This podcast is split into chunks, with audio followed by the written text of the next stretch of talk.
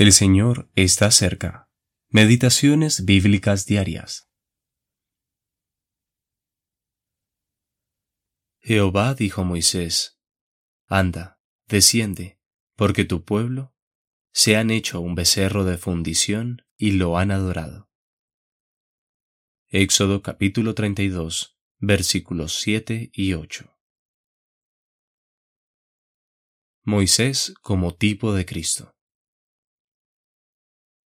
Dios había visto lo que había sucedido aquel día en el campamento, así como ve la corrupción de la cristiandad en la actualidad. El Señor le dijo a Moisés, Yo he visto a este pueblo, que por cierto es pueblo de dura cerviz. Ahora pues, déjame que se encienda mi ira en ellos, y los consuma. Y de ti yo haré una nación grande. Versículos 9 y 10. La palabra déjame lo dice todo.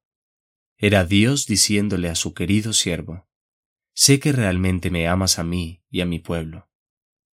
¿No era esta una oportunidad fenomenal para Moisés si él no hubiese sido lo que era? Si este querido varón de Dios hubiese poseído algo de arrogancia, qué gran oportunidad habría sido para él.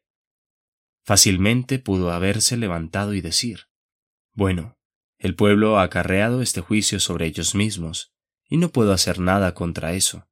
Y ahora Dios va a hacer algo grande conmigo. Tomaré la oportunidad. Pero él no quiso nada de esto. Qué hermoso carácter reflejó este varón de Dios. Él rechazó al mundo cuando estaba en Egipto, y ahora se rechazó a sí mismo. Qué lección para todos los siervos de Dios. En esto Moisés es un tipo de Cristo. Lo que Moisés hizo es muy sorprendente. Se volvió al Señor y le suplicó de la forma más preciosa, y luego le mencionó lo que sucedería si no conducía a Israel a la tierra prometida. ¿Qué dirían los egipcios? Dios perdería su carácter, quebrantaría su palabra, y no cumpliría lo que prometió a Abraham, Isaac y Jacob. Versículo 13. Entonces, por así decirlo, él le dijo al Señor, Nunca tal hagas, Señor. El hecho era este.